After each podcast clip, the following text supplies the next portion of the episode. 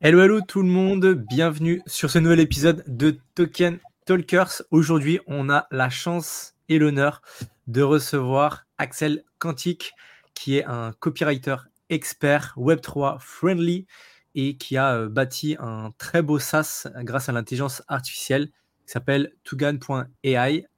Axel, comment ça va? Bah écoute, ça va très bien et toi? La grande, grande forme. Très content, euh, très content de t'avoir euh, avec nous aujourd'hui. Vraiment, euh, vraiment cool. une, belle, une belle discussion. On est, on est super content parce que du coup, bah, tu es le premier vraiment expert IA qu'on qu'on accueille sur, sur la chaîne. On sait que tu as, plein de skills. Donc, on a hâte de voir un petit peu tout ça. je suis curieux déjà de, bah, d'en savoir plus. évidemment, on va revenir sur, sur AI qui est ton gros projet du moment. Et quand, est, quand est-ce que, comment est-ce que tu en es arrivé? À ça en fait Quel est un petit peu euh, ton parcours? Ok, bah du coup je vais te faire une petite overview de mon parcours. Euh, donc je commence à m'intéresser un petit peu à tout ce qui est business quand j'ai 16 ans. je regarde des chaînes YouTube, bon, des trucs assez basiques à la base, hein, tu sais, je regarde Théophile Hélier, je regarde Pierre Ollier, je regarde des vidéos sur l'immobilier, sur Tammy Cabage, etc., tous ces trucs-là. Donc ça m'ouvre un petit peu l'esprit, ça m'ouvre le mindset, on va dire, et je me dis, ok, il y a peut-être des choses à faire, hein, c'est intéressant. Euh, mais pendant une année, je vais un petit peu procrastiner jusqu'à mes 17 ans. Et là, c'est le moment du Covid. Ça, c'est un tournant très important parce qu'avec le Covid, on n'avait plus cours. C'était des cours en ligne. Donc, en gros, on était toute la journée à la maison et on avait énormément de temps libre.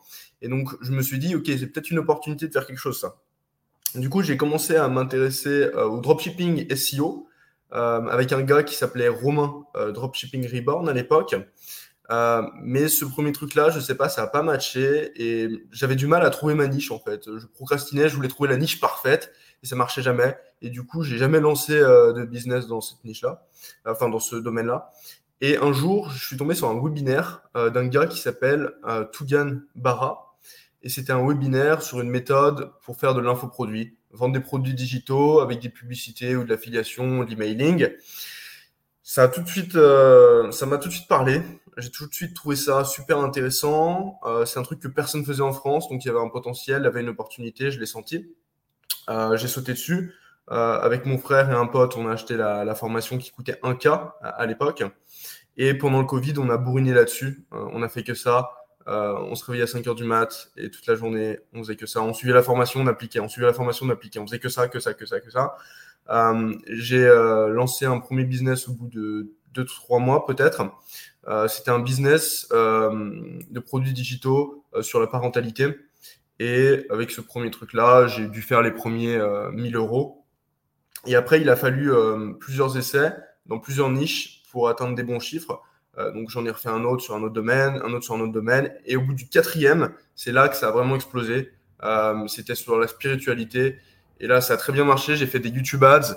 On a très bien scalé. Et du coup, j'ai pu faire mes premiers sous euh, avec ça. Euh, j'avais toujours 17 ans, euh, donc par définition, je ne pouvais pas m'expatrier. C'était un petit peu compliqué. du coup, j'ai dû attendre mes 18 ans. je suis parti de France 13 jours après mes 18 ans. Je suis parti en Europe de l'Est. Et donc là, j'ai découvert un petit peu un nouveau monde. j'ai découvert l'autonomie, le fait d'être libre, d'avoir mon appart, etc. Toutes ces, ces, découvertes de la vie. J'ai rencontré des gens super aussi qui faisaient du business parce que bon, en France, je connaissais personne qui, qui faisait du business là où j'habitais en tout cas. Euh, et donc voilà, là derrière, euh, 2021, je fais une année euh, produits digitaux. Euh, ça marche super bien. Euh, on fait ça toute l'année. C'est du Covid, ça marche super bien. Euh, il y a même le, le bull run crypto. Là-dessus, j'investis sur quelques tokens, ça marche bien. Donc ça a été un bon succès en 2021. Euh, après, si tu veux, 2022, euh, ça a été un petit peu une année de transition, je dirais, euh, dans le sens où j'ai commencé à réfléchir plus long terme et à me dire, euh, voilà, c'est cool ces produits de, de, de c'est ce business de cash flow, donc d'infoproduits, mais c'est très court-termiste. Euh, on développe pas une relation exceptionnelle avec le client qui va durer des années. Euh, on doit toujours relancer des ads, trouver des nouveaux produits, trouver des nouveaux tunnels de vente pour faire de l'argent, sinon ça s'arrête au bout d'un moment. Et du coup, euh, j'ai commencé à réfléchir plus long terme. Ça m'a pris une année de réflexion, euh, de, questionnement. Euh, et en début 2023, euh, j'ai commencé l'aventure de Tuganai. donc, je me suis associé avec le formateur justement en question, qui s'appelle Tugan Bara. et on a lancé ce, ce product. Il me semble que c'est sorti en peut-être en, mai, il me semble, de mon souvenir. Donc ça a mis quelques mois quand même à développer. Et ouais, c'est un produit pour faire des textes copywriting avec l'IA, pour faire des, des, contenus sur les réseaux sociaux aussi, donc LinkedIn, Twitter, etc. Et ça a plutôt bien marché. On a fait ça une bonne partie de 2023. donc voilà comment j'en suis arrivé à, à. Yes, yes, c'est trop cool. Ce qui, est, ce qui est vraiment cool, en tout cas là-dedans, ce que je trouve c'est que tu as vraiment une continuité et tu as tout de suite dit Ok, je vais, je vais chercher des choses et je vais pas juste, parce qu'on peut vite tomber là-dedans, je vais pas juste m'empiffrer, entre guillemets, avoir un peu cette, ce phénomène d'infobésité, comme on dit, où voilà, tu avales des, quantités astronomiques d'informations et au final, tu t'appliques pas. tu avais ce contraste où tu disais voilà, on, on, suivait la formation, on appliquait, on suivait la formation, on appliquait. Toi, tu arriverais à donner un un, je sais pas, un, ratio entre guillemets euh, du temps d'apprentissage et du temps d'action que tu passais euh, pour euh, ben, avoir les résultats assez rapidement? Je saurais pas te dire, mais ce que je sais, c'est que à chaque fois que je voyais une, vidéo, donc peut-être que ça durait une heure par exemple, il y avait un conseil dedans. Et en fait, à la seconde, il y avait le conseil, moi personnellement, je mettais pause et j'allais l'appliquer direct en fait. Je, je perdais même pas de temps parce que je me disais oh, c'est trop bien, c'est trop smart. Il faut que je l'applique tout de suite parce que ça va me rapporter des résultats. J'ai pas envie d'oublier. Il faut absolument que je l'applique tout de suite. Donc un, un sorte de sentiment d'urgence. Euh, euh, voilà. Comment je pourrais définir ça? Ouais ouais. donc euh, vraiment vraiment j'ai pas le temps. Il faut que il faut que j'agisse. Je trouve que c'est passe une des clés, hein, on le sait, de la réussite, c'est vraiment bah, de, mettre en, de mettre en action, de mettre en application. Euh, et, toi, tu étais, euh, du coup, tu étais euh, vraiment, on va dire, ce que, ce que je trouve en fait, la transition qui est très smart, c'est que toi, tu avais beaucoup justement ce skill de, copywriting parmi tout ce que tu as appris avec Togan. Et tu, et tu l'as transformé, entre guillemets, tu l'as utilisé pour créer du coup bah, un business qui, peut, qui, qui, est valorisé, qui peut se valoriser, avec lequel tu peux faire un exit, etc. Donc, euh, ta, vision par rapport à ça, ça, s'est fait du coup naturellement. Comment est-ce que tu as, euh, fait cette transition vers euh, OK, j'ai des compétences, maintenant je vais les utiliser pour vraiment faire un, business long terme qui va être beaucoup plus long termiste. Alors, c'est vrai que je n'ai pas développé sur le point copywriting, mais c'était la compétence principale de tout ce business d'infoproduit. Tout reposait là-dessus, en fait. Tout le succès, toutes les ventes, tout reposait uniquement sur le copywriting. Donc euh, j'avais identifié ça, j'avais identifié que c'était le, skill euh, qui allait débloquer tout le reste. Et du coup, j'ai vraiment foncé dessus, j'ai regardé tout ce qui se faisait aux US là-dessus.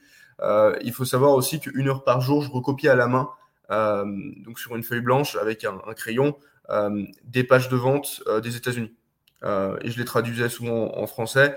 Et en fait, c'était pour m'imprégner dans mon cerveau euh, des techniques qu'ils utilisaient, des structures qu'ils utilisaient. Et derrière, quand je réécrivais des pages de vente, mon cerveau s'en rappelait, entre guillemets, et allait utiliser les mêmes principes.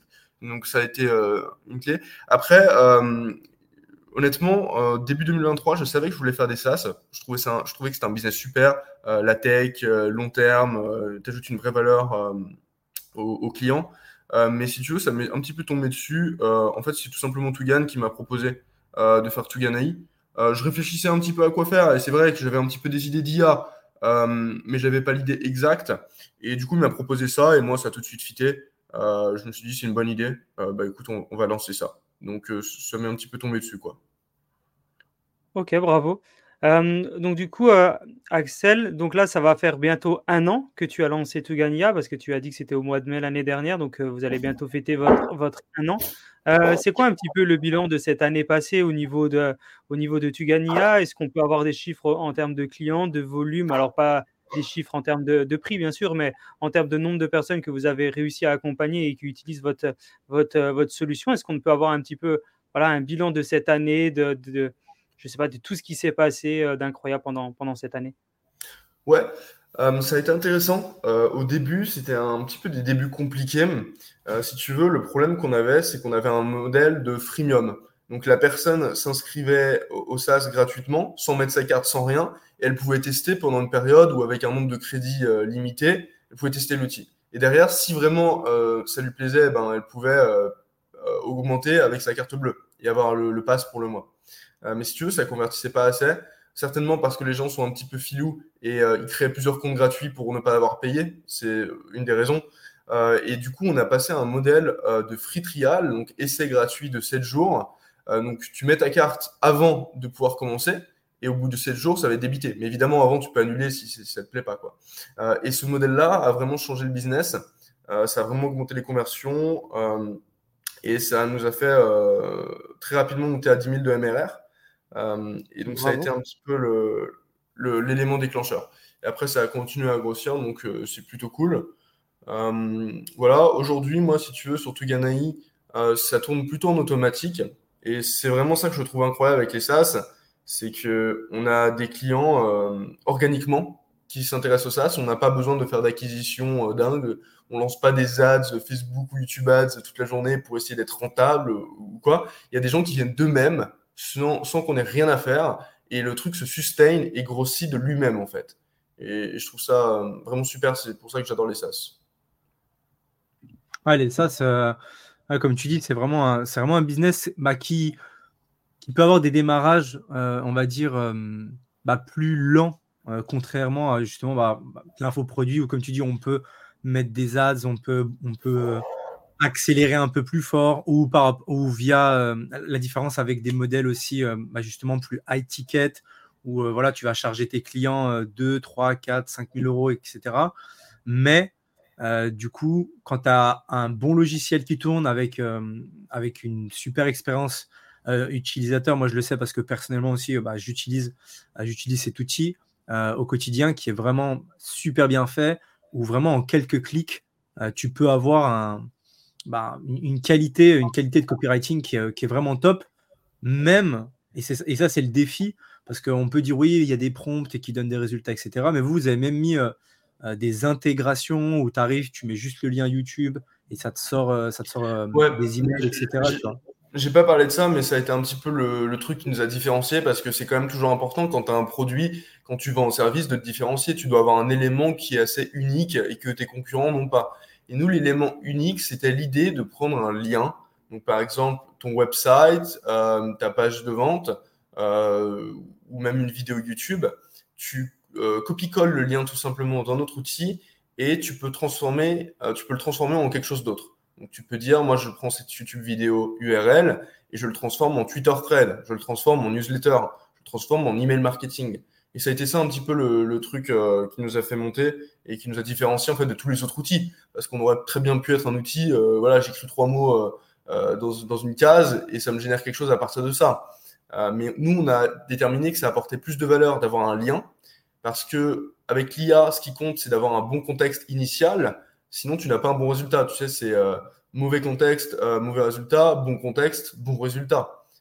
C'est in and out. Et du coup, on a considéré que, voilà, si tu mets ton website par définition, tu as tes arguments de vente dessus, tu as ton, enfin, ça a été écrit et pensé pour que ça convertisse à la base, normalement. Et du coup, si on réutilise ça pour en faire un email ou quelque chose d'autre, à partir de ça, et ben du coup, l'IA a toutes les bonnes infos. L'IA sait qui est ton euh, avatar, l'IA sait quels sont les bons arguments, l'IA connaît le prix de ton produit, etc., euh, etc. Donc c'est ça un petit peu la nouveauté qu'on a apporté. Ouais, non, vraiment, euh, vraiment top. On peut, on va mettre à son un lien évidemment sous l'épisode pour que les, personnes puissent aller voir. Mais voilà, c'est vraiment facile, c'est très compréhensible.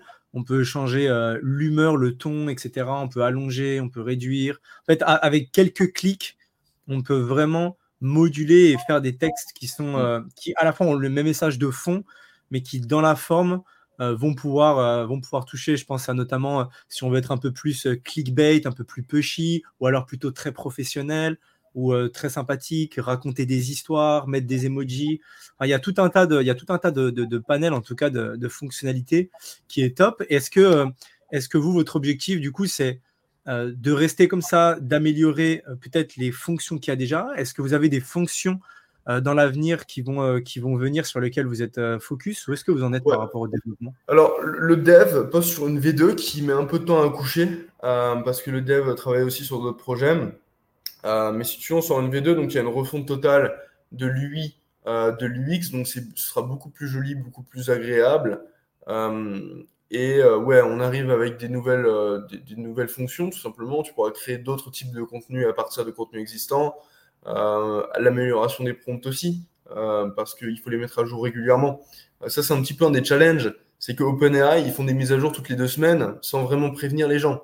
Et vu qu'on utilise leur API, bah, souvent il y a des choses qui, pètent et tu ne sais pas toujours où. Donc, c'est un petit peu la, la, difficulté qu'il y a avec OpenAI. Voilà. Parce que quand tu as un SaaS, tu as ce qu'on appelle le platform risque. Euh, c'est toujours quelque chose qu'il faut euh, envisager avant de lancer un SaaS, c'est quel est ton plateforme risque Plateforme risque, c'est par exemple, bah on est avec OpenAI, j'en sais rien, hein, euh, ça ne risque pas d'arriver du jour au lendemain, mais OpenAI peut dire, voilà, vous, on vous aime pas, dégagez, vous n'avez plus le droit d'utiliser nos services. Et donc là, bah, on est quand même un petit peu dans la mouise et du coup, on est un petit peu stoppé. Quoi. et souvent, bah, tu as des SaaS avec des plateformes risques par exemple, tu avais un SaaS qui s'appelait Tweet Hunter. Donc, c'est un, un, SaaS qui te permet de programmer des tweets et des threads sur Twitter. Bon, super. Mais sauf que ils utilisent l'API de Twitter. Et un jour, il y a un monsieur qui s'appelle Elon Musk qui est arrivé et qui a dit ça coûte 50 000 dollars par mois, l'API. Et là, les mecs, ils étaient un petit peu en sueur. Tu vois, il y avait une goutte de sueur sur le front, quoi. Euh, et ça, ça s'appelle le platform risk. Et donc, c'est toujours dangereux. Et le platform risk, c'est aussi quelque chose qui va réduire la valuation de ta boîte. Quand quelqu'un va racheter une boîte, il va regarder concrètement, c'est quoi le truc, le pire qui pourrait arriver et qui pourrait faire que tout s'arrête? Et souvent, c'est le platform risque.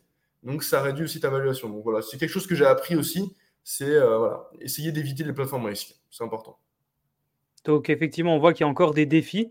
Euh, un, certain Elon Musk peut embêter, euh, un, peu, embêter les gens. Je ne sais pas qui c'est, mais bon, ça doit être sûrement quelqu'un d'important pour embêter autant, autant les gens. Et quelles pourraient être les opportunités pour vous, justement, dans, dans, dans, ce domaine de, voilà, de l'IA qui est en train de se développer Quels sont actuellement pour toi Donc il y a ce défi-là. Et quelles opportunités tu vois qui permet de level up encore plus ton application, à part la V2, et euh, justement ce problème de, risque d'une personne qui te, qui te cut euh, l'API, par exemple? Ben, euh, je pense qu'il y a des modèles, entre guillemets, libres de droit, oui, c'est plutôt open source, qui émergent, qui sont de, meilleur en, de mieux en mieux. Évidemment, c'est toujours pas au niveau de GPT-4, mais ça devient de mieux en mieux, des trucs vraiment super. et si tu veux, l'idée euh, qui pourrait être intéressante pour se protéger des plateformes risques, ce serait de prendre ces modèles open source, de les entraîner sur des données très spécifiques par rapport au copywriting ou à la création de contenu. Donc, je sais pas, j'entraîne un, modèle uniquement pour faire des Twitter threads. C'est vraiment, je lui donne 500 euh, Twitter threads incroyables. Et à la fin, il va comprendre ce que c'est un Twitter, un, thread incroyable. Et du coup, là, il serait entraîné. On aurait euh, pour chaque type de contenu, par exemple, un modèle open source entraîné, petit, pas un gros truc, euh, mais qui sera entraîné spécifiquement euh, pour la tâche donnée. Et ça, ça pourrait être un truc intéressant. Euh, de toute façon, je pense qu'aujourd'hui, la manière d'améliorer la qualité des résultats et de se solidifier face à la concurrence, d'avoir vraiment un avantage compétitif, c'est d'entraîner d'entraîner une IA sur ses propres data, sur les data qu'on a, des data spécifiques. voilà. parce que du coup, c'est pas quelque chose que les concurrents vont. faire plus d'autonomie possible. Quoi.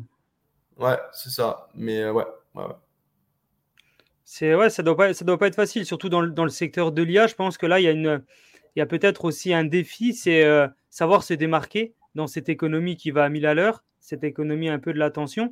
C'est comment savoir se, se, démarquer face aux autres? Alors, tu le disais toi-même que tu as, vous avez fait des choses qui permettent de, de vous démarquer. Mais je pense que ça va tellement vite qu'il faut, qu'il faut vraiment réfléchir limite à un, deux, trois mois en avance tout le temps euh, sur ce, ce, qui va être développé avant même que ça soit sorti. Je, trouve que c'est un peu dans le Web 3, évidemment, c'est à moindre mesure. On dit toujours que dans le Web 3, le temps passe plus vite, le temps est accéléré. Euh, en une semaine, c'est une année euh, normale. Et eh ben, en IA, c'est pas peut-être pas autant, mais ça va quand même plus vite que le Web 2 classique.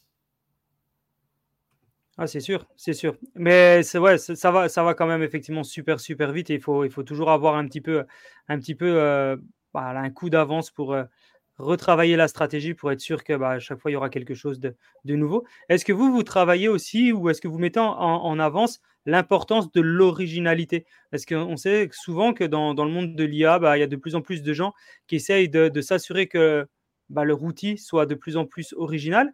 Est-ce que, est que vous, c'est quelque chose que vous voulez mettre en avant?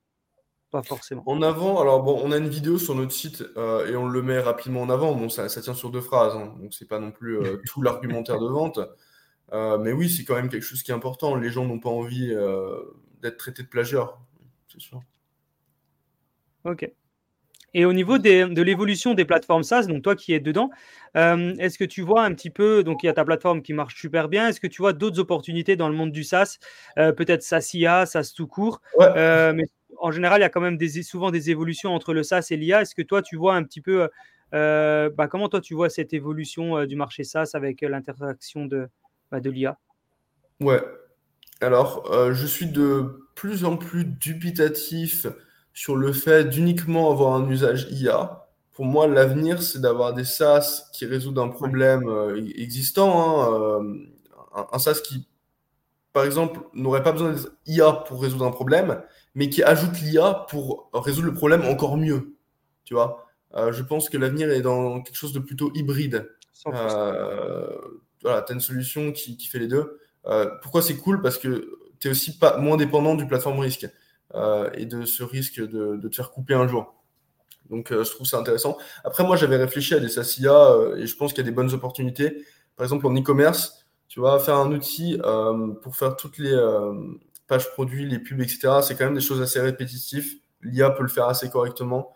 Moi, j'ai rien vu de qualitatif ou d'intéressant à ce sujet-là. je pense qu'il y a vraiment quelque chose à faire. Tu vois, on pourrait imaginer un système où tu mets ta page e-commerce, et ça te fait ta page produit, ça te fait euh, quelques petits exemples d'ads. Et euh, au moins pour tester, tu vois, peut-être pas pour faire les conversions du siècle, mais au moins pour tester des, tonnes de produits rapidement. Parce qu'en e-commerce, c'est un peu le, game. C'est de tester euh, des, pubs et des produits le plus rapidement possible. Et l'IA, je pense que pour ça peut aider. Donc ça, ça pourrait être un, cas d'utilisation. Ensuite, il y a un fait, c'est que ce qui marche quand même super bien en, IA, même si en réalité c'est pas vraiment de l'IA, c'est tout ce qui est vidéo, montage vidéo. Euh, par exemple, les shorts. Euh, j'ai des amis qui font sendshort.ai, euh, d'autres qui font submagic.co. C'est quand même des outils qui marchent très bien. Donc, tu prends un extrait vidéo et tu peux créer un, short très rapidement avec des sous-titres très facilement.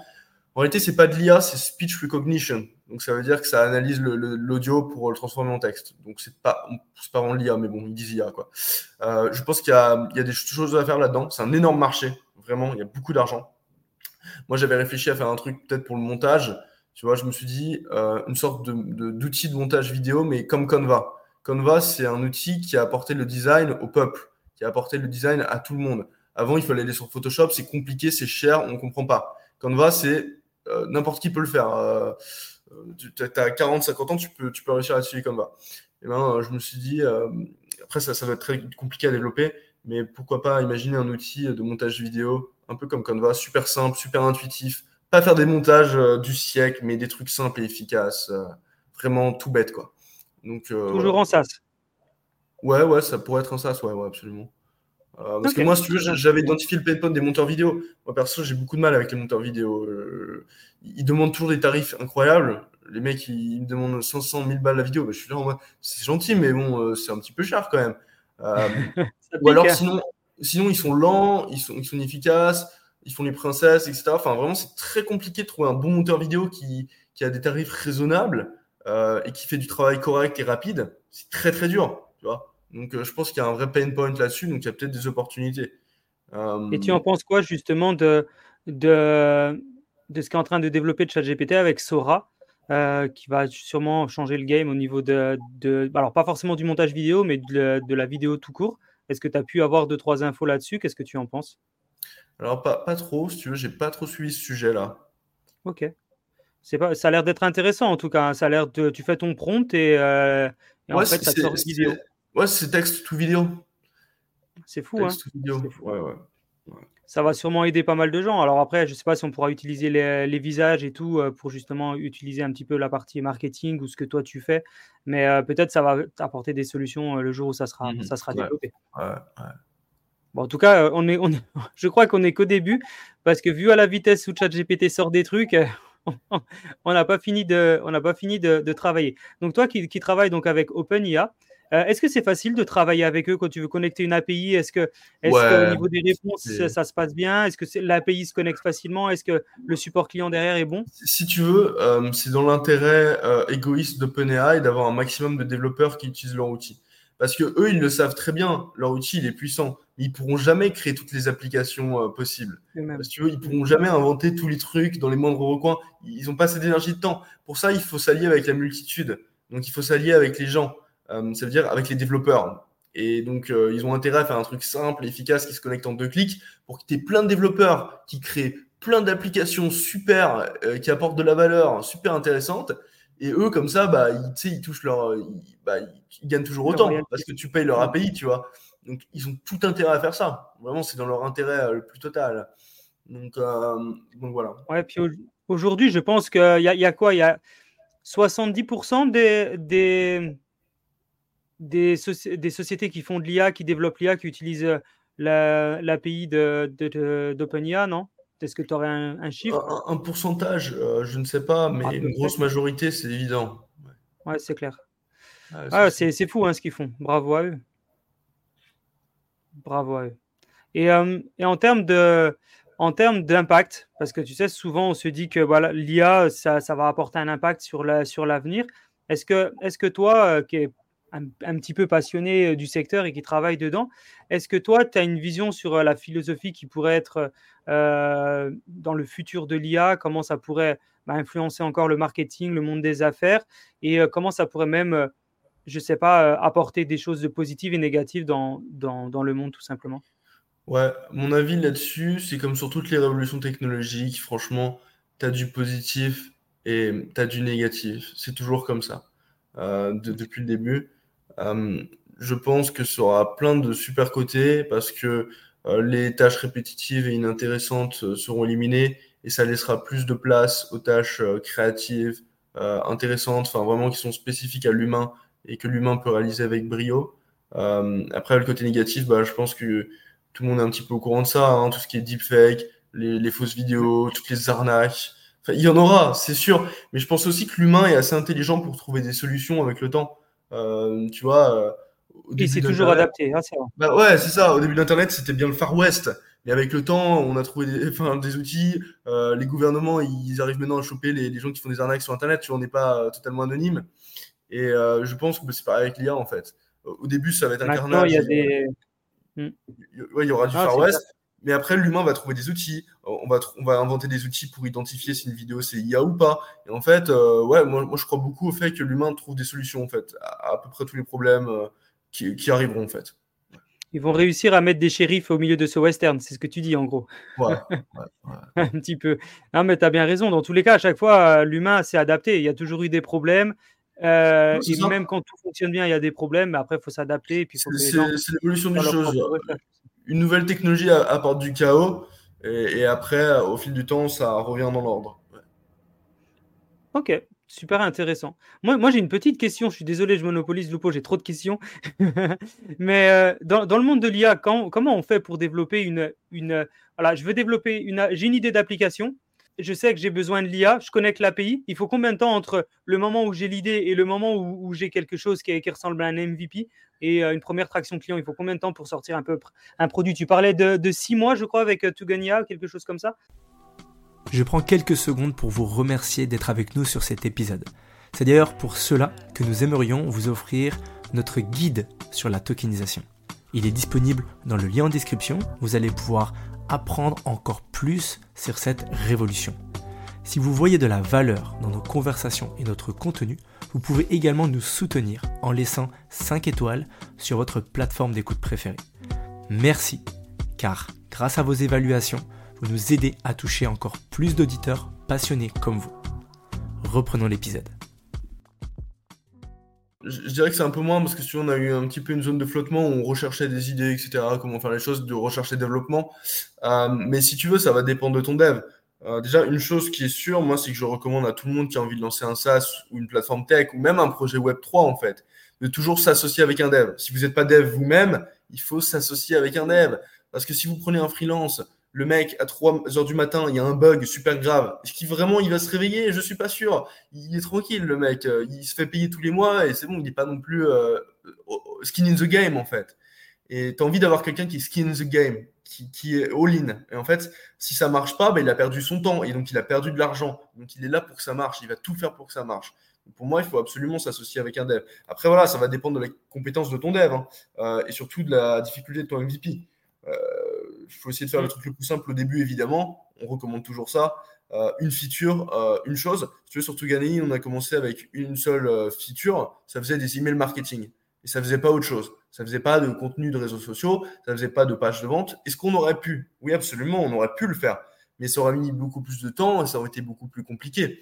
Ce qu'on a fait, c'est qu'on a juste commencé par l'email marketing. On a chopé les feedbacks des gens on a vu que les gens, bah voilà, ça ils aimaient, ça ils aimaient pas. Après, on leur a dit, eh, regardez, on peut aussi faire du contenu avec les réseaux sociaux. Et là, les gens ont vraiment adoré. Euh, donc on s'est dit, ah ouais, peut-être qu'en fait ça, ça intéresse plus les gens. Et en fait, ton produit, il évolue comme ça. Il y a une, une grosse erreur, et c'est pas que dans les SaaS, c'est je crois dans la vie euh, en général, les gens quand ils ont une idée, ils pensent que c'est une idée euh, qui va être gravée dans le marbre. J'ai cette idée, ça, ça marche ou ça marche pas. Mais en fait, une idée, une bonne idée, c'est souvent une mauvaise idée qui pivote.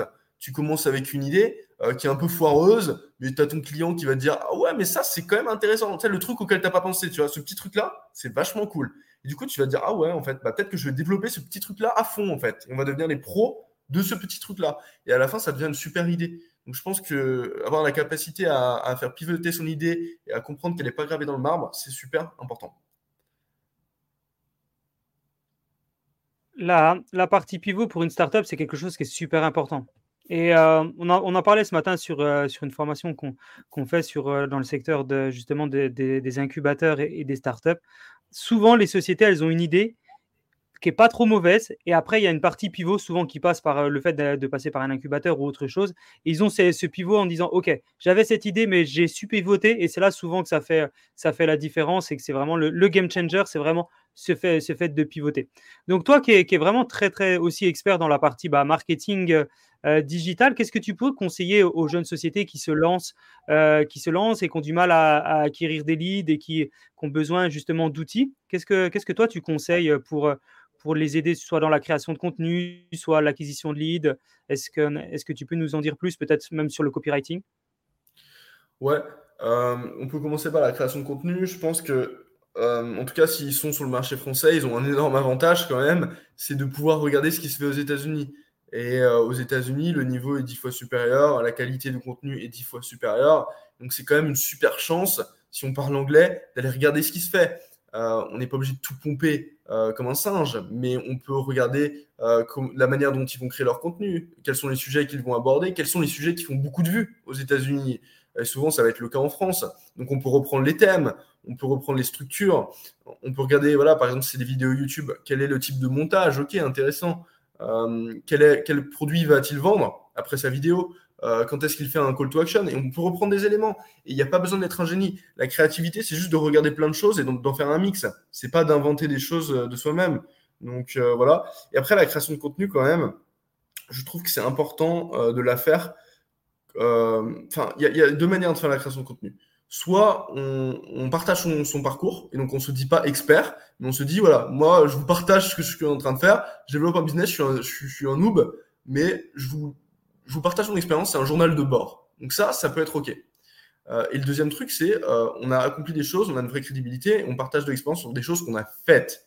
Mais l'erreur qu'il ne faut pas faire, c'est de se dire, euh, ouais, je, je, sur Twitter, par exemple, je suis un expert de machin, mais en fait, tu n'as jamais fait ce truc-là, tu n'as aucune crédibilité, donc en fait, les gens ne vont jamais t'écouter. Et après, les gens se demandent, mais pourquoi j'arrive pas à avoir une bonne communauté, etc c'est parce que tu n'as pas de crédibilité. Les gens n'ont pas envie d'écouter les gens euh, qui, sont, qui sortent de nulle part, en fait, qui n'ont jamais rien fait. Et donc, euh, voilà, c'est important de, choisir un des deux. Euh, mais, surtout pas se mettre au milieu. Moi, je suis un expert alors que tu n'as rien fait. C'est vraiment très important. après, le contenu, c'est quand même un game de consistance et de, volume. je crois que c'est ce que dit Hormozy. Souvent, ce qu'il faut faire, c'est en faire dix fois plus. en tout cas, si tu fais du contenu qualitatif, euh, et que ça marche un petit peu, ben, si tu as vraiment envie de booster ton audience, il va falloir en faire dix fois plus. Donc souvent, c'est une question d'augmenter le volume. Euh, et après, il faut arriver à ne pas non plus en faire trop, parce qu'il faut garder un, une sorte de, de, de, stabilité euh, de contenu par semaine, dans le sens où si tu en fais trop, si tu dois faire trois newsletters par jour, avec une vidéo par jour, et ça tous les jours, franchement, tu vas pas tenir longtemps. Il y a très peu de gens qui vont tenir sur la durée. Très, très, très, très, très peu.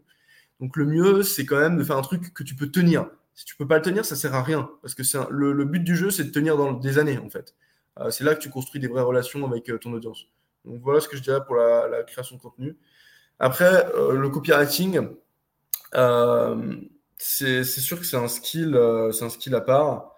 Aujourd'hui, je pense que l'IA, elle, est complémentaire à ce skill, elle ne le remplace pas encore. Dans le sens où pour moi, aujourd'hui, un bon copywriter, c'est un copywriter qui va faire tout son travail de recherche avec l'IA. Euh, le copywriter, euh, il va vraiment voilà, rassembler des informations avec l'IA. Par exemple, il va prendre un site internet, il va, il va dire fais-moi un résumé de ça, trouve-moi les statistiques. Ensuite, il va prendre ces statistiques et il va les utiliser dans son argumentaire de vente. Mais voilà, c'est vraiment un outil euh, pour, améliorer le truc. Mais le but, c'est pas de tout écrire ta page de vente avec l'IA. C'est pas le but. et ce serait une erreur de le faire. Donc, donc voilà. après, ouais, le copywriting, c'est un skill à part. Donc, soit on recrute quelqu'un qui est bon, euh, pour info, il n'y en a pas beaucoup en France, des gens qui sont bons. Donc c'est un peu compliqué. Euh, ou alors on l'apprend, mais ça met du temps à apprendre. Euh, c'est pas au bout de deux mois qu'on va devenir bon, c'est plus au bout euh, d'une année, deux années de taf. Ouais, et vraiment, c'est un des ce qu'ils appellent les high income skills. C'est vraiment un très bon copywriter. Bah, c'est précieux. Ouais, il est jamais au chômage. Il y a toujours des gens qui vont le demander. Ah non, il, est jamais au chômage. Il y, y, en a qui essayent justement de prendre un peu des, des IA, de dire Ah, tiens, c'est bon, je suis copywriter, je me mets sur 5euros.com. C'est pas comme ça que ça fonctionne. Il faut, faut s'entraîner, faut comprendre les logiques, les mécanismes, la psycho.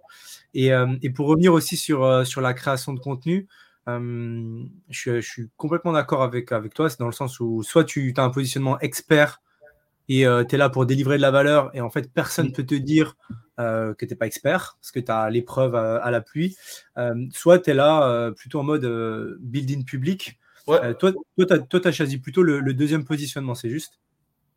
Ouais, j'ai fait, on va dire que j'ai fait un petit peu des deux. genre, ça s'est un petit peu transformé. en fait, au début, je parlais plus de marketing, donc là, j'étais plus placé en tant qu'expert, en fait. Je savais de quoi je parlais. Et après, bah, quand j'ai fait l'IA, bah, en fait, j'ai fait un petit peu ouais, journal de bord, et après, je me suis un peu transformé en expert. Donc, j'ai fait un petit peu tout.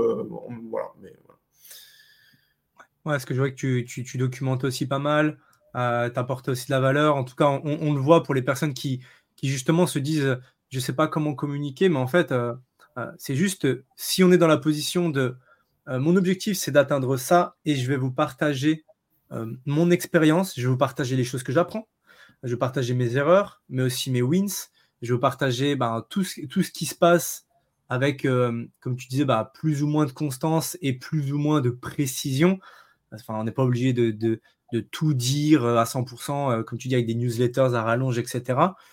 Mais en tout cas, il faut trouver, euh, il faut trouver aussi son format, je trouve. parce qu'il y a des personnes qui sont très à l'aise à l'écrit, comme toi, j'imagine que, ça peut l'être. Il y a peut-être des personnes qui, pour elles, ça va être ultra naturel de juste prendre leur téléphone, se filmer, faire une très courte vidéo et euh, juste mettre, euh, mettre des captions dessus et puis balancer ça sur un TikTok. Et au final, euh, c'est un peu leur building public qui se fait ou, dans un Telegram. Et je pense que c'est ça aussi, tu vois, c'est trouver son contenu. son type de contenu qu'on est capable de tenir. Absolument. Moi, je dirais qu'il faut au moins tester pendant six mois si on fait du contenu et il faut prendre ces six mois vraiment comme une zone d'expérimentation, un laboratoire où tu vas tester plein de types de contenus, écrits, vidéos, shorts, etc. Moi, c'est ce que j'ai fait. Euh, au début, j'ai fait Twitter. Après, j'ai essayé de faire des shorts. J'ai vu que les shorts, ça me parlait pas du tout. Euh, parce que je trouve que j'arrive pas à apporter de valeur dans, en 3 secondes. Quoi. Donc, c'est vraiment très compliqué. Euh, après, j'ai testé les vidéos YouTube. J'ai trouvé que c'était un format super et j'apprécie vraiment. Et ça me prend aucune énergie de le faire. Ça me rend juste joyeux. Donc là, quand tu tombes là-dessus, tu te dis Ah, c'est un bon type de contenu pour moi. donc, ouais, il faut vraiment tester les choses. Ouais. Et, vraiment YouTube, euh, c'est vraiment comme un. Euh, moi, je le vois vraiment comme un. Bah, c'est comme une équipe de, une équipe de vente, une équipe de prospection qui travaille pour toi H24 euh, et, et dans le temps, en tout cas, l'algo, il est quand même, il est quand même assez cool. Et des vidéos que tu fais, que tu fais maintenant, dans six mois, un an, un an et demi, deux ans, il y a des gens qui vont les regarder si, si c'est percutant, évidemment. Et tu es quand même assez mis en avant et tu peux vraiment bien te, bien te nicher. C'est plus facile de retrouver une bonne vidéo YouTube qu'un bon TikTok d'il y a deux ans, quoi. Ça, c'est sûr. C'est vrai. Ouais. Jean, tu voulais, tu voulais rebondir sur un truc? Ouais, euh, avec plaisir. Du coup, du coup euh, Axel, avant de, développer bah, Tugan.ia, tu n'avais pas forcément créé une société avant, c'est plus ou moins ta première société. Quelle, quelle leçon ou quelle, quelle, ouais, quelle leçon tu as apprise du développement d'une société pour ta première société qui en plus fonctionne super bien? Est-ce qu'il y a des leçons que tu as apprises dans le développement de, et la gestion d'une société? Ah, Alors, ça, ça, dépend ce que tu appelles société, dans le sens où moi, quand j'avais 17 ans et que j'étais en France, oui, j'étais pas majeur, donc j'ai dû prendre l'identité de mon frère pour créer une micro-entreprise là-bas. Euh, donc bon, après, voilà, ma, ma, ma mère m'a aidé pour faire la comptabilité. Une fois que je suis parti en Estonie, j'ai quand même créé ma boîte. Euh, j'ai créé ma boîte à mon nom parce que j'étais majeur. Euh, j'ai créé mes comptes bancaires, euh, etc. Et donc là, je gérais la compta avec mon comptable, etc. Donc là, j'ai appris l'expérience de gérer une boîte. Donc on pourrait dire que ça, c'est ma première société. Et à ce moment-là, je vendais mes, mes infoproduits. donc je dirais que c'est plutôt ça ma, ma première société. Et tu es résident là-bas, du coup, alors, en Estonie? Euh, ouais, ouais, ouais, je vis plus dans plusieurs pays, mais euh, ouais, j'ai ma, ma, boîte là-bas, ouais. Ah, bravo. Bravo, bravo. Bah, ça, doit être, euh, ça, doit être, ça doit être sport quand même quand, quand, tu, quand tu lances quand même des activités comme ça dans plusieurs pays, un petit peu à distance. Bah, félicitations à toi, tu as pris, pris le, le, risque de le faire et ça, et ça a marché, vraiment félicitations. C'est, pas, ça doit pas être tout le temps, tout le temps facile de, de le faire en tout cas. Et, et en termes de, de défis, euh, donc là on a, on a parlé de, des leçons. Est-ce qu'il y a eu des défis qui étaient vraiment super important au niveau de Tugania? Donc, euh, tu en as parlé un petit peu avant sur plutôt la, le défi lié à, l'IA. Est-ce qu'il y a des défis qui t'ont euh, vraiment challengé dans, dans, cette période euh, de création de, de Tugan.ia bah, Le challenge principal, c'était la, la, qualité des résultats parce que si tu veux, c'est très variable. Tu peux faire un, prompt qui marche avec ce contexte-là et derrière, tu vas tester avec un autre contexte et boum, ça marche plus ça fait n'importe quoi, ça commence à faire des bugs. Et donc, euh, en fait, tu peux jamais vraiment savoir, en fait, euh, si ton truc foire avec X variable ou Y variable. Et du coup, euh, c'est un sacré challenge. Du coup, il faut faire des, des, sortes de tests scientifiques, tu vois, où je prends un prompt, je, je vais tester genre avec 25 contextes différents, et j'analyse chacun des contextes et je les note en fonction des résultats. Euh, sur 10 par exemple. Donc lui, c'est un résultat 8 sur 10, lui, c'est 16 sur 10. Après, j'essaie d'identifier là où ça marche pas, je change un petit peu, voir si ça améliore les résultats globaux. Bref, c'est assez laborieux hein, comme truc. Euh, c'est plutôt très, très ennuyant à faire, euh, mais voilà. Ouais, bah c'est, après, c'est la création, ouais, c'est le début et, le lancement. Et, et, et, donc, du coup, tu ne connaissais pas tu gagnes depuis très longtemps. Tu as décidé de lancer une activité avec lui et lui a décidé aussi de s'associer avec toi. Comment est passée cette première relation vraiment entrepreneur ah, bah, avec bah, je, entrepreneur le connais je le connais depuis longtemps. Hein. Quand j'avais 18 ans, euh, euh, on, avait, on s'était déjà appelé. Euh, donc, on, tu vois, on, on, se, on, se, connaît depuis 2021. Donc, en 2023, c'était assez évident. Quoi. On se connaissait bien. Ok, ouais, donc il y avait déjà, ok, il y avait déjà quand même une bonne, une bonne connaissance euh, de, de, vous deux. Et, et comment, comment ça se passe de, de lancer un business avec quelqu'un? Est-ce que est-ce que est-ce que c'est quelque chose qui, euh, qui est plaisant parce que justement tu peux toujours rebondir et t'appuyer sur quelqu'un? Est-ce que c'est quelque chose qui est pour toi challengeant parce que justement des fois tu dois peut-être rendre des comptes alors que tes premières activités c'était peut-être pas le cas? Est-ce que tu peux nous en dire plus sur cette partie un peu de cofondateur? Moi c'est intéressant. Euh, quand j'ai commencé j'étais vraiment en mode full solo. Je sais qu'il y a des gens même dans l'infoproduit ils étaient associés avec d'autres personnes.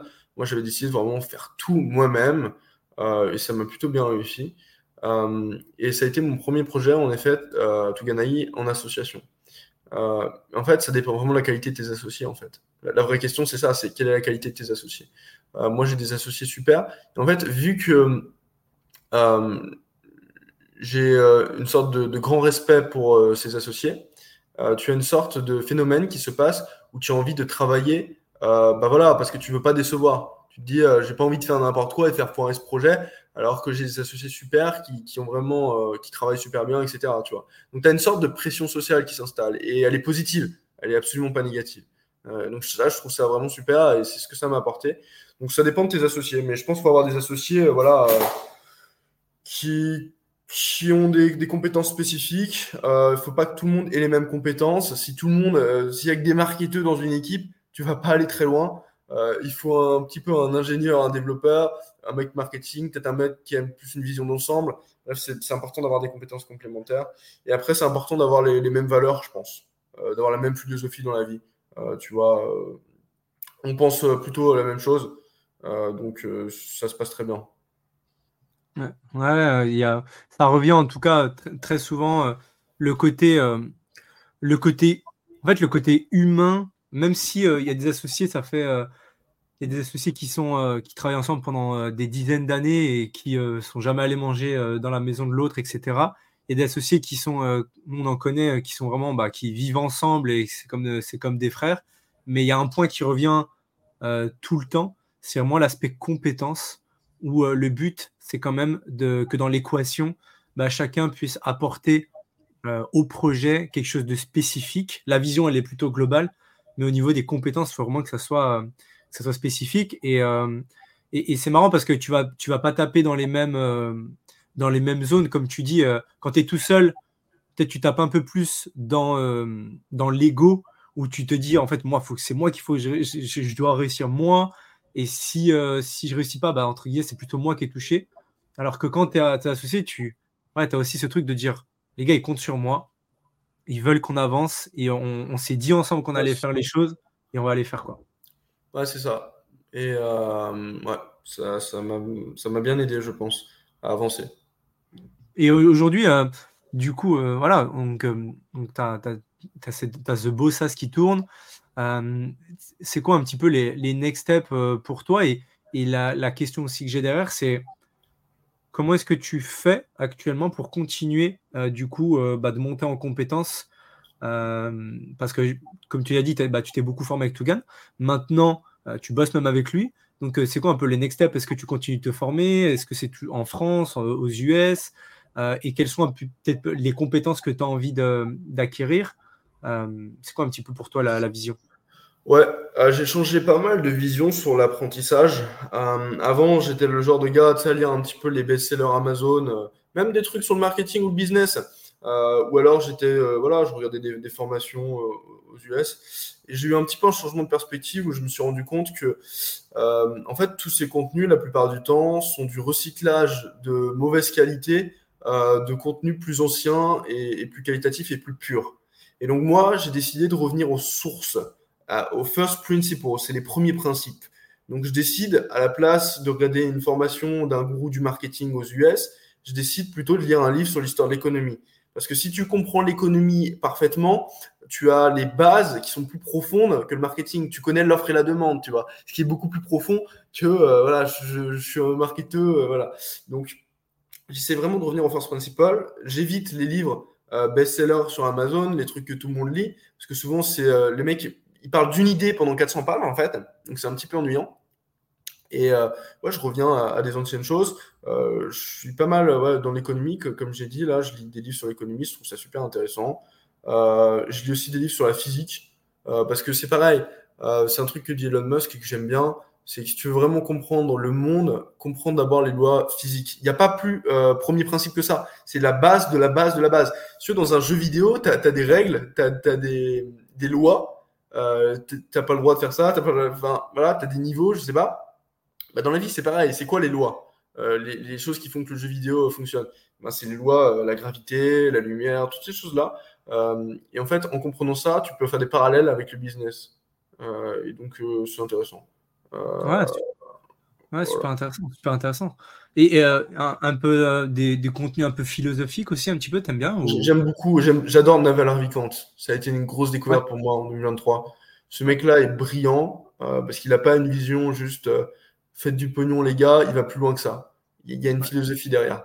Il y a une réflexion, il y a une réflexion sur le bonheur, il y a une réflexion sur la vie. je recommande à tout le monde de lire l'almanach de Naval Ravikant, qui est pour moi un des meilleurs livres que j'ai lu dans ma vie. Euh, aussi, ce que je, voilà, dans cette démarche de me renseigner sur les, sources, les, premiers principes, je me suis aussi demandé c'est quoi le truc le plus important que je peux apprendre dans la vie? Et j'ai déterminé que c'était euh, le fait de savoir prendre des bonnes décisions. Et du coup, je me suis renseigné à fond là-dessus et j'ai lu un livre qui est vraiment incroyable, qui s'appelle Decisive de Chip Heath. Euh, et là-dedans, ils t'apprennent à prendre des meilleures décisions. Ils te disent tous les biais qui font que tu prends des décisions, mais vraiment terrible. Et tu te rends compte qu'il y a des études qui montrent que la plupart des, boîtes, vraiment, ils savent pas prendre des décisions, et même des grosses boîtes. Et qu'en fait, en changeant quelques petits détails, ils pourraient prendre des décisions qui seraient 50% euh, meilleures. Et quand tu comprends ça, tu te dis, bah ouais, en fait, la vie n'est qu'une suite de décisions. Euh, tu en es là parce que tu as pris des grosses décisions les années euh, qui se sont passées. Et c'est la seule raison pour laquelle tu es là. Et si tu apprends à prendre des meilleures décisions, dans quelques années, tu seras à une meilleure place que tu l'es actuellement. Et je pense qu'il n'y a pas plus euh, premier principe que ça. Ouais, et on, le voyait, euh, j'avais entendu ça aussi, je sais plus où, mais dans un podcast qui disait au final, un, un CEO d'une bonne boîte, bah, c'est quelqu'un qui, sait prendre des bonnes décisions. Exactement ça. sinon, sinon, tu peux envoyer une ah, boîte. son job, c'est de prendre des bonnes décisions. donc, qui va recruter dans la direction de la boîte. Et c'est juste ça, ouais. Et en fait, pourquoi les CEO sont payés des millions et, des millions et des millions? Bah, C'est leur qualité à prendre des décisions. Et en réalité, un CEO qui prend des décisions 10% meilleures, il n'est pas payé 10% plus. Il est payé beaucoup plus parce que par exemple, si la boîte vaut 1 milliard et qu'il prend des décisions 10% meilleures, bah, ça fait 100 millions de plus, tu vois. donc, il peut se rémunérer là-dessus. Et donc, euh, ouais, prendre des décisions, c'est un skill euh, fondamental. Ouais, super, super intéressant. Donc, euh, on a bien noté donc, les, les, deux livres. Et sur, et sur la, physique, du coup, c'est quoi? C'est plutôt des recherches que tu, que tu lis, c'est aussi des livres, c'est des vidéos YouTube. Euh, j'aime bien. Après, ça, c'est plus une passion hein, que j'ai en ce moment. Je regarde des vidéos sur l'astronomie, euh, j'adore les planètes, l'univers. Je trouve que ça a aussi un, rôle où ça te rend un petit peu plus humble dans la vie, parce que tu te rends compte qu'en fait, t'es rien, euh, ton existence, elle, est ridicule, elle est instantanée, c'est un clignement d'œil. C'est vraiment, c'est rien, et tes problèmes, ils sont peut-être pas si graves que ça, même si mmh. tu as l'impression que c'est le cas. Et je trouve que ça, c'est super en, termes d'humilité. et après, la physique ben, je ne suis pas encore expert en physique, donc je regarde les bases. J'ai un livre là s'appelle Les 7 euh, principes euh, de la physique, des trucs comme ça, des, trucs pour euh, découvrir ce monde de la physique qui est intéressant. Et voilà. C'est Hormozy qui disait ça, qui disait, je crois, il disait des fois, je me prends la tête avec ma femme et je lui dis, mais attends, stop, stop, stop. Si on dézoome un petit peu là, la Terre, le Soleil, c'est quoi ce problème? On compte, et du coup, il y, a une image qui est incroyable de la NASA c'est l'image euh, prise de la Terre. Euh, c'est une image euh, de la Terre, mais prise du plus loin qu'on n'est jamais allé. Et genre, tu la vois même pas. Genre, c'est un petit point lumineux. C'est un truc, c'est ridicule. Et autour, tu as, 5 milliards de points lumineux. Tu te dis, OK, OK, en fait, on n'est rien du tout. Ça permet de relativiser aussi. Et, et dans, ce, dans ce contexte où, où, voilà, on est là, on veut entreprendre, on veut changer le monde, on veut faire plein de choses et on passe nos journées à résoudre des problèmes, parce que c'est ça, hein, les entrepreneurs, euh, on se lève le matin, il y a des problèmes à résoudre. Ça fait du bien justement d'avoir un petit peu des, euh, points de décompression ou des points de Ok, attends, c'est quoi? Viens, on souffle un peu, ça va aller, tout va bien se passer. Euh, même si c'est pas aujourd'hui qu'on le règle, ça sera demain, mais en tout cas, ça va se régler. Et de, de, de, ouais, de. En fait, c'est beaucoup plus sain de faire ça que de passer par, euh, je sais pas, un moyen, euh, euh, je sais pas comment dire, genre de l'alcool ou des trucs comme ça pour dire ok, je vais oublier entre guillemets, de faire ce travail entre guillemets à l'intérieur de soi d'une façon consciente. Et, je vais revenir sur ce, sur la, sur la prise de décision. en gros, ce qui est, ce qui est ultra intéressant avec, avec ça, c'est que tu peux mettre, tu peux, tu, tu peux t'appuyer sur des, sur un système entre guillemets que tu mets en place et tu te dis ok à chaque fois que j'ai une grosse décision à prendre, je vais suivre un process bien établi que, qui, peut être soit donné euh, par, euh, justement, comme tu dis, euh, des livres ou des personnes qui sont expertes dans ce domaine-là, ou tu, pas, tu te fais ton Notion avec tes questions et puis tu, suis tes questions, mais au moins, tu suis le même process à chaque fois et ça te permet quand même de, ouais, d'éviter le, ouais, d'enlever tout l'émotionnel au, maximum, en fait, c'est ça le but.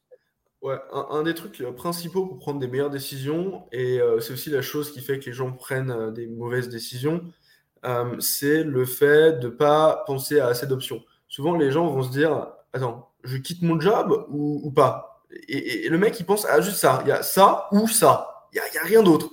Et en réalité, tu te rends compte que tu prends des meilleures décisions si tu penses à toutes les options. Et en réalité, il y en a beaucoup des options. Tu pourrais demander à ton patron, je euh, je sais rien, si tu as besoin d'argent, une augmentation peut-être. Tu pourrais lui dire, je veux envie de changer de poste, j'ai envie d'évoluer, je ne me complais plus dans ce domaine-là. Euh, tu pourrais dire, euh, voilà, moi je veux travailler en télétravail uniquement à partir de maintenant. Tu pourrais dire, je vais commencer un business sur le côté quand je rentre chez moi le soir. Enfin, en fait, tu as quand même beaucoup de possibilités. Et juste le fait de penser à ces possibilités et de les lister va faire que ta décision va être meilleure parce que tu ne seras pas juste voilà, avec des œillères euh, à regarder quelque chose, ça ou ça. Et donc euh, voilà, à chaque fois que vous prenez une décision, c'est important de, de, penser à au moins voilà, 3-4 options minimum. Et, surtout pas juste deux options. Le binaire ne marche pas. Euh, Ouais, c'est exactement ça. Bah, moi, je voulais vous poser une question à tous les deux. Euh, parce que vous êtes tous les deux aussi des, gros entrepreneurs. Quelle est pour vous la, compétence clé d'un entrepreneur? Si demain, euh, y a on sait qu'il y a des jeunes qui nous écoutent, qui veulent se lancer dans le Web 3, euh, que ce soit l'IA, la blockchain, peu importe. S'il doit se lancer et il doit travailler une compétence plus que les autres, toi Axel ou toi Lupo, quelle compétence vous pensez qu'il doit travailler en premier? À mon avis, ça doit être une méta-compétence. Ça doit pas être une compétence spécifique en mode copywriting. Ça doit plus être une compétence, par exemple, apprendre à apprendre super vite. Tu vois, si tu es un learner exceptionnel, tu es le mec, on te donne un truc, en quelques jours, tu as compris, euh, tu es fast, etc. Qu'est-ce qui peut t'arrêter en fait? Le monde, il va évoluer, mais tu apprendras tout. Il y a l'IA, je sais pas, il y a des robots euh, qui arrivent, euh, tu sauras t'adapter à ça. Et donc, c'est la capacité d'adaptation. Ce qui fait qu'un humain survit euh, tu vois, dans la théorie d'évolution. C'est sa capacité à s'adapter. C'est pas euh, euh, c'est pas d'avoir une compétence spécifique, c'est vraiment juste l'adaptation en fait. C'est ça qui compte, je pense. Ouais je, suis assez d'accord avec la méta-compétence. Moi, j'allais dire en fait, je pense que c'est un piège de penser qu'il n'y a qu'une seule compétence et qu'au final, il t'en faut plein. Mais il faut comment. En fait, ça dépend quel type de business aussi tu veux faire.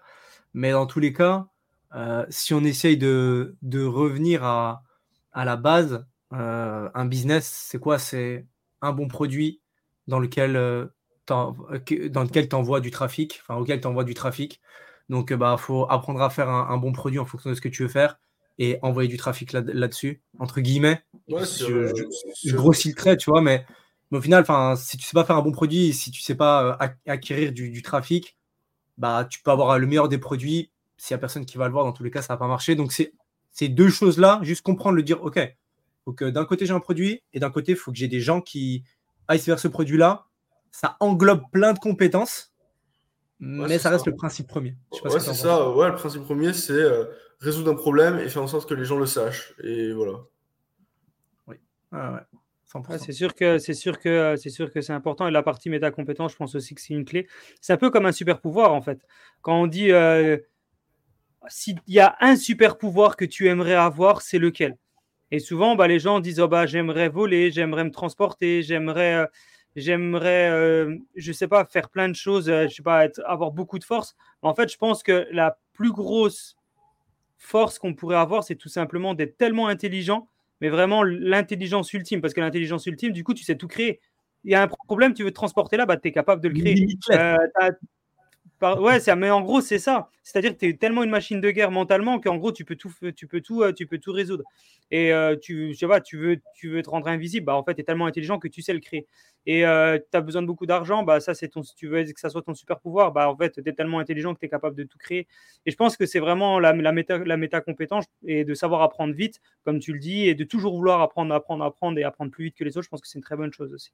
Ouais, et puis après, tu peux te dire, OK, aujourd'hui, euh, moi, demain, enfin, si j'ai envie d'être euh, un entrepreneur, je sais pas, on, reprend, on va, parler d'Elon Musk qui a, on parle pas de la partie humaine, mais juste purement entrepreneuriale. Au final, je pense que c'est un mec qui, si on essaie de, citer des compétences, bah, je pense que comme tu dis, c'est un mec qui euh, est très curieux, c'est un mec qui sait apprendre rapidement, c'est un mec qui sait se contrôler émotionnellement, c'est un mec qui euh, sait prendre des bonnes décisions, comme on disait.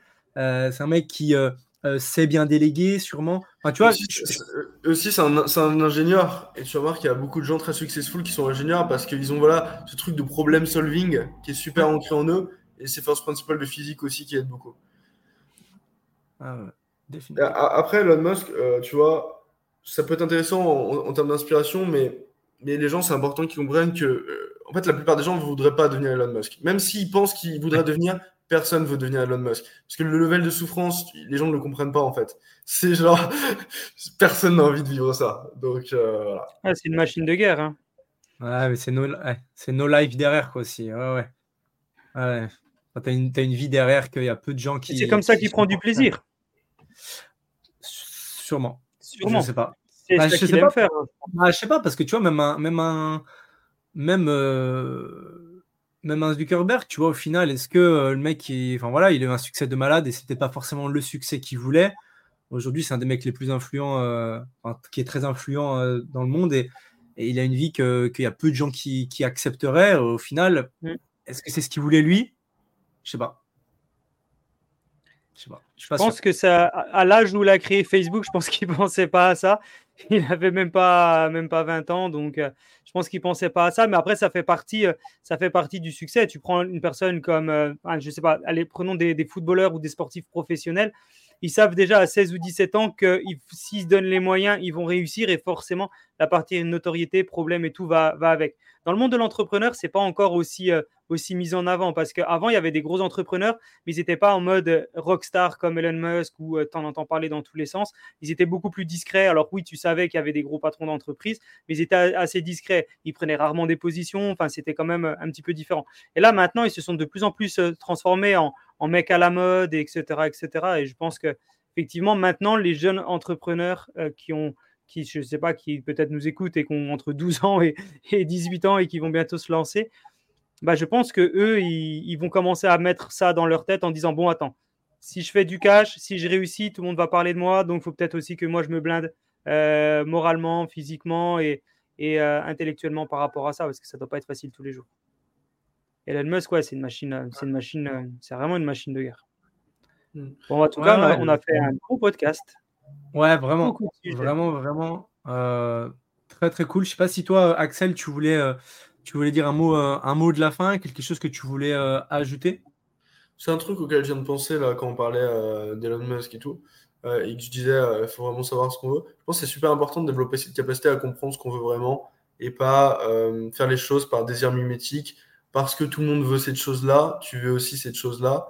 Il faut aussi voir qu'il y a un prix à payer pour tout.